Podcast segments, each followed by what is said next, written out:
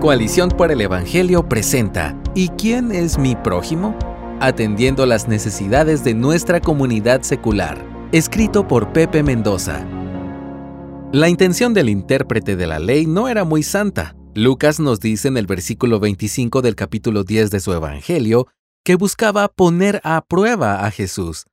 Las circunstancias que propiciaron esta conversación no son claras, aunque la intención del experto era, sin duda, dejar en ridículo o al menos desacreditar públicamente las enseñanzas de Jesús. Una persona que gozaba del título intérprete de la ley se podía jactar de cierta importancia debido a su conocimiento de la ley en la sociedad judía del tiempo de Jesús. Otras versiones muestran esa capacidad cuando dicen que se trata de un doctor de la ley, en la Biblia del Jubileo, por ejemplo, maestro de la ley, en Dios habla hoy, o experto en la ley religiosa, en la nueva traducción viviente. Muchas versiones en inglés lo traducen como abogado. Lo cierto es que la misma palabra griega, nomikos, habla de alguien relacionado con la ley, o nomos, entonces se trataba de una persona entendida en la ley judía, especializada en interpretar el Antiguo Testamento y en la aplicación de la enseñanza de algunos rabinos de renombre. La pregunta en Lucas 10:25 suena inocente, general y hasta necesaria.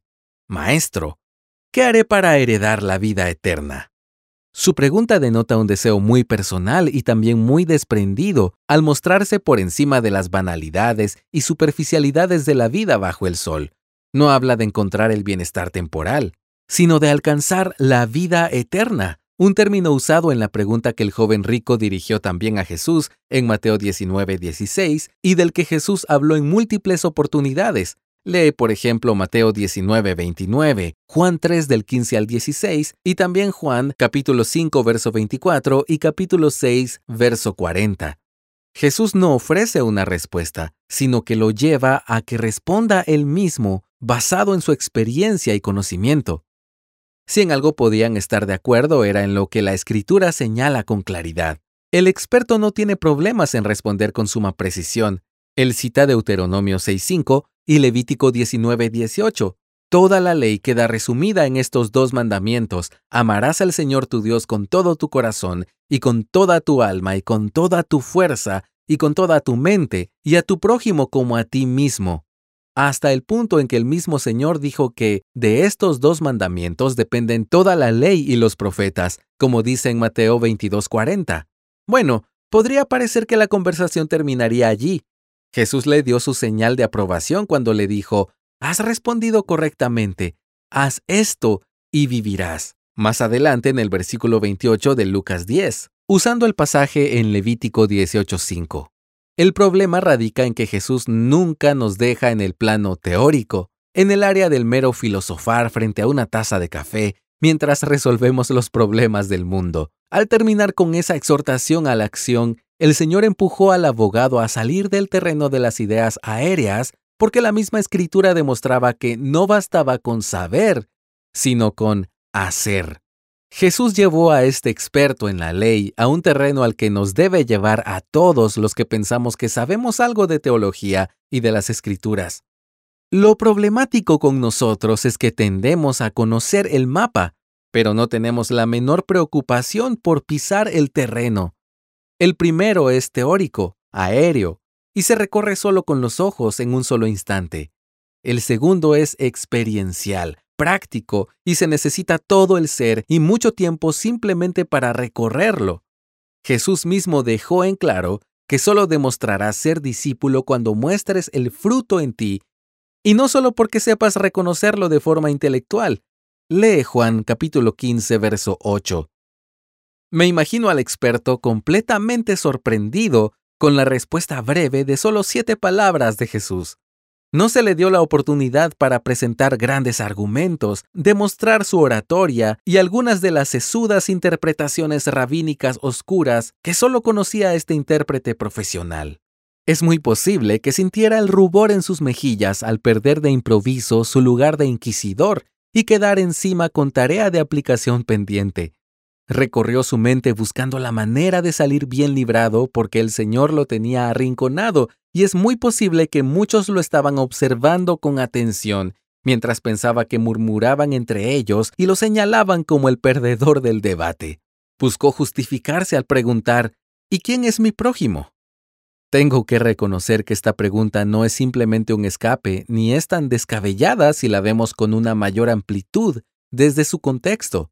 Levítico 19 del 17 al 18 podría dar a entender que el prójimo podría corresponder exclusivamente a otro israelita. Allí leemos lo siguiente, no odiarás a tu compatriota en tu corazón, ciertamente podrás reprender a tu prójimo, pero no incurrirás en pecado a causa de él.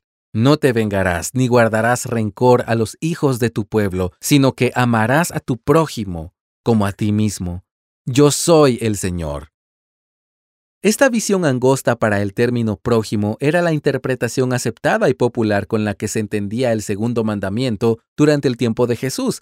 De esa manera, cualquier otra persona que no fuera judía quedaba fuera del alcance de la definición y de la responsabilidad que el mandamiento traía consigo. Por eso la parábola que Jesús contaría a continuación dejaría boquiabiertos no solo al experto en la ley, sino a todos los curiosos que estaban alrededor. La historia de este judío herido producto de un asalto violento no debió dejar a ninguno sin algún tipo de reacción. Los asaltos en los caminos desiertos eran comunes en ese tiempo, y más de uno podría recordar, como lo haríamos ahora, alguna historia similar como protagonistas, testigos o conocedores de una maldad. El hecho de que el pobre hombre haya quedado medio muerto, según la narración en Lucas 10:30, habla de que no solo lo había perdido todo, sino que era incapaz de valerse por sí mismo, necesitaba ayuda urgente porque su vida misma corría peligro. Una historia así siempre nos empuja a proponer soluciones urgentes y a enojarnos sobremanera cuando notamos inacción o falta de sensibilidad. Claro, desde un punto de vista meramente informativo y teórico. La sorpresa debió ser mayúscula cuando escuchan de Jesús que un sacerdote y un levita, dos personas que se supone deben ejemplificar la obediencia a la palabra, se desviaron al ver al herido y pasaron de largo sin mostrar el más mínimo amor por su prójimo. Los murmullos de desaprobación deben haberse escuchado y hasta el abogado pudo haber meneado la cabeza en señal de reproche. Pudo haber pensado, yo nunca haría eso, mientras miraba a su alrededor cómo todos los demás de seguro pensaban igual que él. Sin embargo, Jesús iba a ir mucho más lejos con su historia. El Señor establece como protagonista de la historia a un samaritano. No es mi intención profundizar en lo que esto significa porque es bastante conocido que estos vecinos cercanos de los judíos eran profundamente despreciados y, por qué no decirlo, los samaritanos tampoco miraban con buenos ojos a los judíos es más que evidente que los samaritanos no eran prójimo para los judíos y viceversa. Jesús presenta lo imposible y no duda en colocar sobre este samaritano todos los atributos y aplicaciones que el mandamiento demanda. En el capítulo 10 del verso 33 al 35 dice que, cuando lo vio, tuvo compasión. Acercándose, vendó sus heridas, derramando aceite y vino sobre ellas. Lo llevó a un mesón y lo cuidó. Le dio dinero al mesonero cuando partía y dijo, cuídelo, y todo lo demás que gaste, cuando yo regrese, se lo pagaré. Todos quedaron boquiabiertos. Un sacerdote insensible es posible, un levita distraído es también condenable, pero un samaritano compasivo y con un judío, inexplicable. Esta historia tan sencilla cambia para siempre los paradigmas del significado angosto del término prójimo. Con mucha precisión, Richard Hayes dice en su obra The Moral Vision of the New Testament sobre el pasaje de Lucas 10 del 36 al 37, la historia de Jesús sobre el samaritano compasivo, sin embargo, en vez de angostar la definición de prójimo, reformula todo el tema de dos maneras, el samaritano odiado viene a ser incluido en la categoría de prójimo, y el prójimo es definido como uno que muestra, en vez de recibir, misericordia.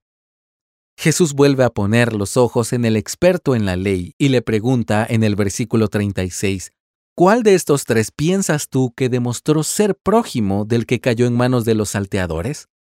La respuesta que Jesús le demandó no podía ser legal, sino personal.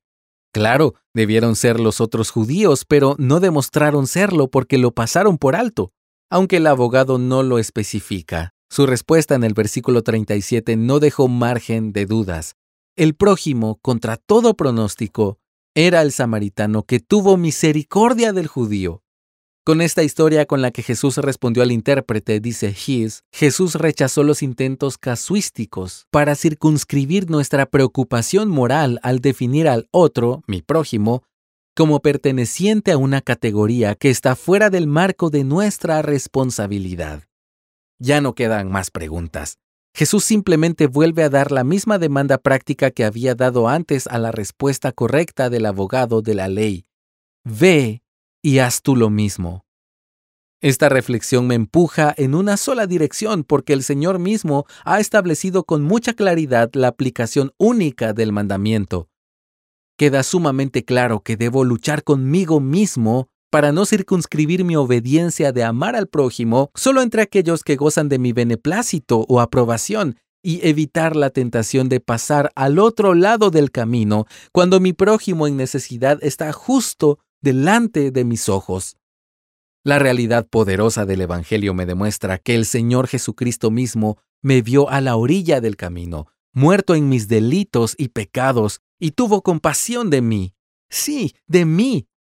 Él mismo es el samaritano que vino en mi búsqueda, pagó con su propia sangre por mi redención sin merecerlo, porque en las palabras de Pablo en Romanos 5:10, si cuando éramos enemigos fuimos reconciliados con Dios por la muerte de su Hijo, mucho más, habiendo sido reconciliados, seremos salvos por su vida. Vivo porque estuvo dispuesto a morir por mí. No hay mayor muestra de amor ejemplar que la de Jesucristo.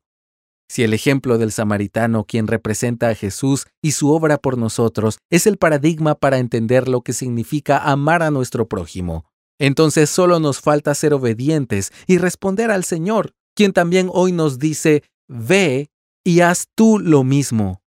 Solo podré obedecer el espíritu del mandamiento cuando reconozca que yo mismo fui levantado en medio del camino y me atreva con valentía y compasión a reconocer a mi prójimo no solo entre los míos, sino también entre todos aquellos que están más allá de las cuatro paredes familiares, amicales, laborales, raciales o eclesiales.